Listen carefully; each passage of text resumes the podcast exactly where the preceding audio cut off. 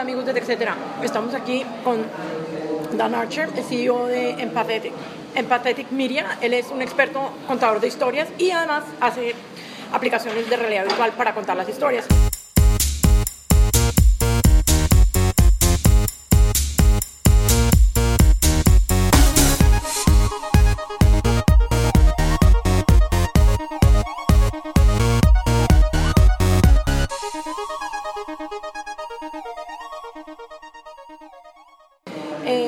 Dan, ¿cómo estás? Muy bien, un placer. Sí, es un placer tenerte acá. Eh, fue muy interesante oír a Dan eh, hace un rato en el, en el Media Party de, de Miami. Y bueno, la primera, la primera pregunta, para poner un poco en contexto, es eh, ¿quién es Dan? ¿Dónde viene? ¿Cuál es su background? Un poco eso. Bueno, pues soy periodista uh, primero, pero bueno, antes digamos que soy periodista gráfico. Uh, es decir, que antes, antes de, de que me enrollé con The Art, usaba como lo- el diseño, los cómics, para intentar contar esas historias de una manera distinta, para que sal- salieran más como destacadas. Pero soy inglés, eh, estudié el español hace tiempo ya en la universidad, eh, hace más de una década, y eh, me encantan las cosas españolas, viajar y sobre todo querían con mi carrera intentar usar nuevas maneras de llevar más atención, llamar más atención a las historias, a las voces que, que no solían salir tan, tan fuertes. Eh, bueno, eh, cuéntanos un poco de qué se trata Empathetic, Empathetic Media. Pues de hecho, o sea, va más o menos parecido a lo que acabo de decir, pero es decir, usam- eh, usamos nuevas tecnologías para poder em, destacar, re- eh, enfatizar la- el vínculo entre los contadores de las historias y la audiencia. Y la hacemos, lo hacemos de varias maneras, pero primero es decir, us- usar como una perspectiva, perspectiva a primera mano para poner los usuarios dentro de una escena, una historia, para que puedan usar su propia, su propia agencia, es decir, su propia capacidad de moverse, de enterar de, de lo que te está pasando, pasando. y em, sobre todo queríamos, queríamos subrayar la importancia de que la- el usuario puede em, elegir su propia manera de navegar la historia. Y es, e- eso también hacía a través de los, de los cómics. Am, hace unos años hice como una, una- un cómic interactivo sobre los... Había unos tiroteos en eh, Bagdad, eh, en Irak, que se llamaba el Nusra Square Shooting. Hice un... un, uh, un artículo en Flash, si, si lo puedes creer, y se trató de, de básicamente de destacar o demostrar los 15 minutos, podías ir escogiendo en, qué, en cualquier minuto querías entrar en la historia y podrías, decir, eh, podrías ver como los varios eh, elementos, como los personajes, los, um, había como policía, también como um, soldados americanos, todos ahí metidos, y podrías ir escogiendo cualquier perspectiva querías ver. Y tú, tú hablabas también, eh, y creo que es parte, digamos, de lo que, de lo que hace Empathetic Media, que es diferente a una compañía que solamente hace desarrollo VR o que Ya. solamente hace historias VR. Y es que tú, tú hablabas de, de, ser un, de hacer periodismo inmersivo. Sí, eso Y es. yo creo que nos expliques un poco de qué se trata esto, porque cada vez lo vemos más y cada vez vemos más historias inmersivas y quiero que me expliques cómo lo percibes tú como, como desarrollador de apps, pero también como, como, como contador de historias. Pues cuando hablamos de inmersión, quiero, quiero destacar que, que hay, hay, seguro que existen artículos que, es- que son muy eh, inmersivos, que no hace falta que la tecnología siempre sea tan, eh, tan nueva, tan ino- innovadora, solo la la- la- el poder de contar la historia. Es decir, que ah, la inmersión creo que eso es como cuando te olvidas de sí mismo, sí mismo y estás ahí dentro del, del- hilo narrativo y tienes esa empatía, esa conexión con la- el, locutor. Y eso lo queríamos hacer a través de varios medios, como, tanto como cómics, como la realidad virtual, tanto como eh, la realidad aumentada. Pero es decir, siempre hay varias historias y, creemos que hay varios, uh, use cases Eh, en los casos que usuarios. casos usuarios, eh, usuarios en, en los que unos hacen falta otros um, como uh, otras técnicas que otras.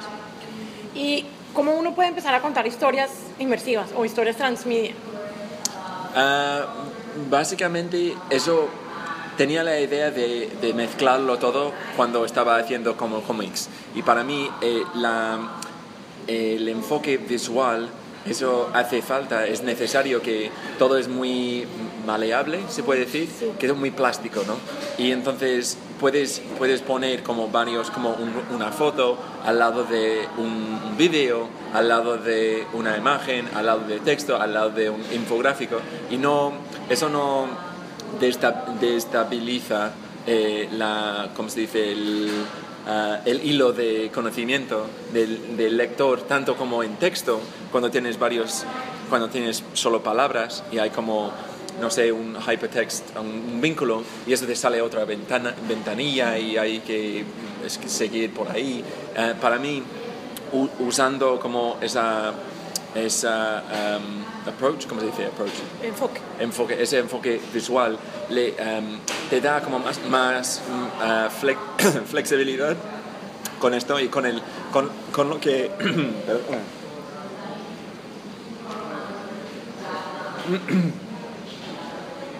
y, y en lo que concierne al transmedia, eso quería explorar como varias... ah, me, cansé un poco de la manera tradicional en, que, eh, en, la, en la que la gran parte de historias se estaban contando. Como empezamos casi como con las pelis, que teníamos siempre tres actos, ¿no? Y el, eh, eh, el establecimiento y el conflicto y la resolución. Yo quería también con la historia empezar como casi como un, un framework, una base esqueletal y a partir de ahí eh, tener como otras avenidas, otras, otros caminos que te llevaban a otras partes. Y siempre me fascinaba como estas em, otros, otros enfoques más... em, que no tenían que ver, que, que- que tenían más libertad, que te ofrecían al lector más, más o bien agencia o más como am, ah,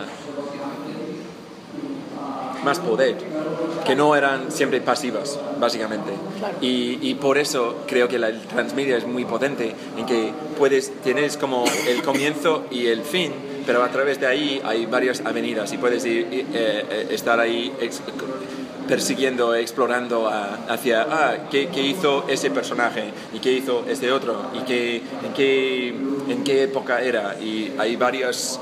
No, no, no hay solo un camino para, para para contar la historia. Ya. Perfecto.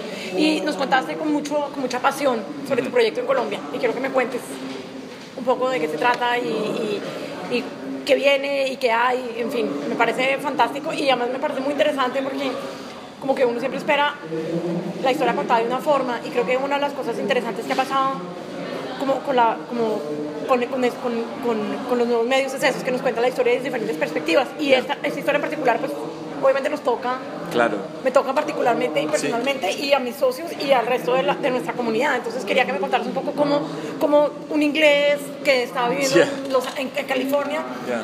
se involucra en esto. Ahora en Nueva York, pero sí. Bueno, Ya. se involucra en esto, pero además se involucra en esto no solamente de una forma maravillosa, porque lo que la- a mí me da que me queda es que este tipo está totalmente metido en la historia, pero no, pero no solamente como periodista, sino como un testigo de algo que es súper importante, Ya. que, es un poco, que es un poco lo que hace que uno sea periodista con P mayúscula. Es eso, es ser testigo como de la Pues historia. muchas gracias, sí, me, o sea, Sí. me alegro mucho. O sea, para, siendo periodista, yo siempre em, tengo mucho, em, me siento muy privilegiado de poder eh, meterme en esas cosas y a ver, tener la gente hablando conmigo, eso, confiando en mí para poder intentar contar su historia. Y em, como empecé, em, básicamente conocí conocí un productor colombiano que estaba haciendo un eh, cortometraje sobre eh, ese grupo muy innovador eh, a las afueras de Medellín, que se trata de la justicia restaurativa. Y para mí, yo siempre, siempre me ha interesado más las narrativas restaurativas. Es decir, no solo em, tenemos ese, es casi como un mote en inglés, if it bleeds, it leads.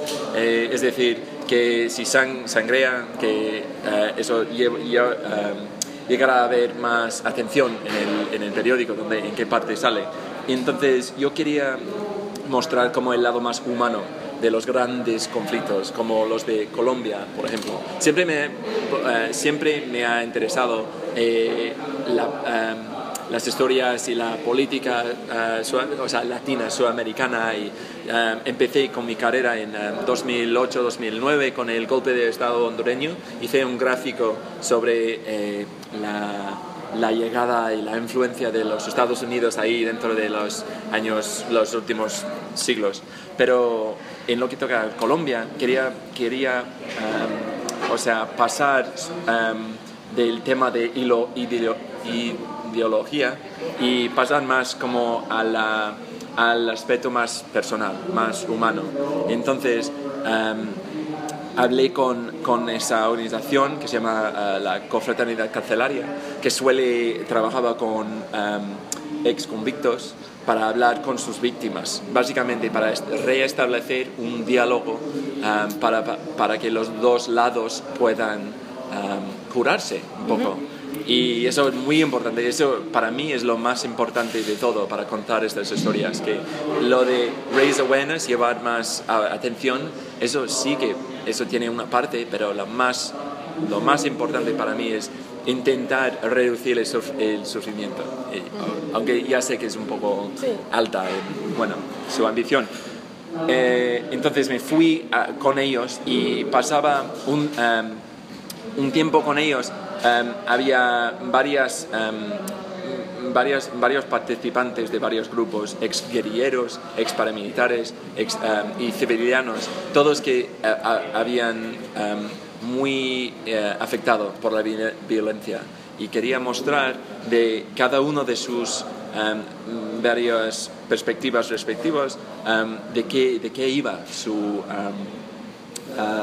sus historias y cómo se estaban tan vinculados. Y lo que me chocó bastante fue como la, la, las razones por las cuales se habían metido dentro del conflicto, tanto el ex paramilitar eh, como el ex guerrillero, fueron iguales. O sea, el FARC o los paramilitares habían matado a sus familiares.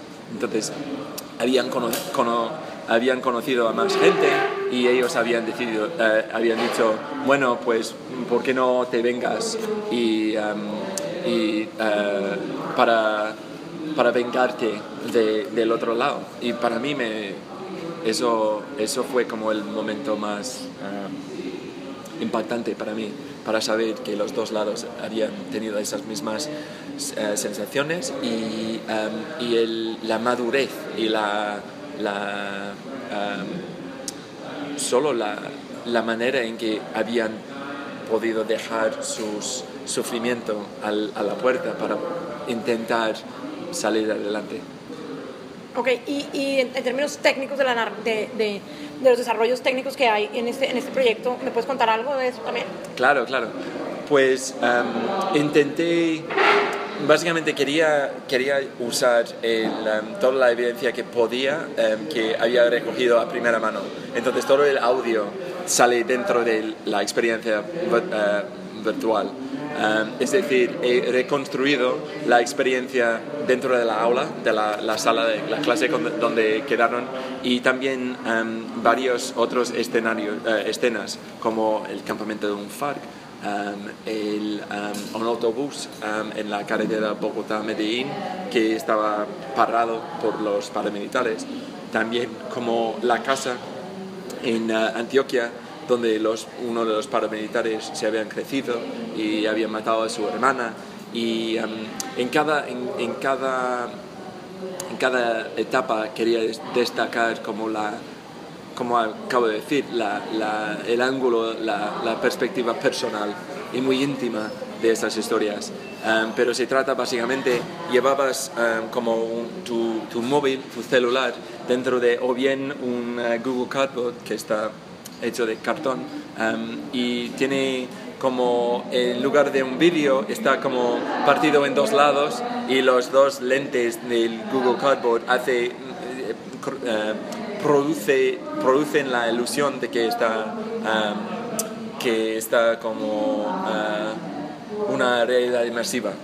Y um, además funciona con el eh, no sé cómo sería la palabra en español gyroscope giroscopo Sí, um, dentro del teléfono para cambiar según donde miras. Entonces, um, cuando lo pones, mi, mi sueño, mi, mi, es- eh, o sea, mi objetivo con la, con, con la historia es de darlo, dárselo en, en versión española a los habitantes de Cocorná o Medellín o donde sea y poder intentar um, a dar la misma experiencia a otros que no tenían el- eh, ese acces- acceso al otros al e- enemigo digamos Ajá. Ya.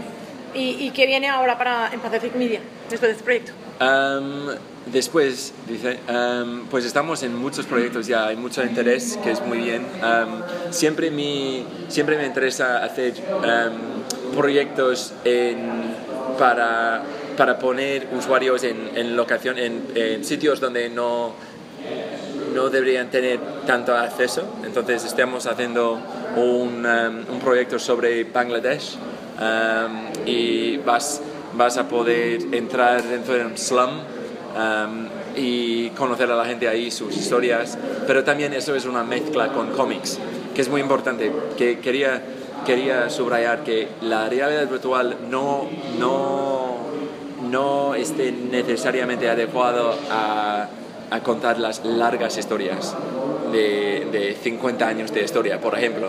Usamos como otras técnicas, como los cómics, para poder explicar un poco el, eh, como la llegada del para- pa- paramilitarismo en, en Colombia, por ejemplo. Um, lo, que, lo que sí sirve es para crear esa, esa sensación muy inmersiva, muy visceral, se puede decir, um, en el usuario. Y por eso creemos que eso también sucede a crear eh, empatía. Bueno, Dan, pues muchas gracias. Esto fue lo más tech y muchas gracias por oírnos. Muchas gracias.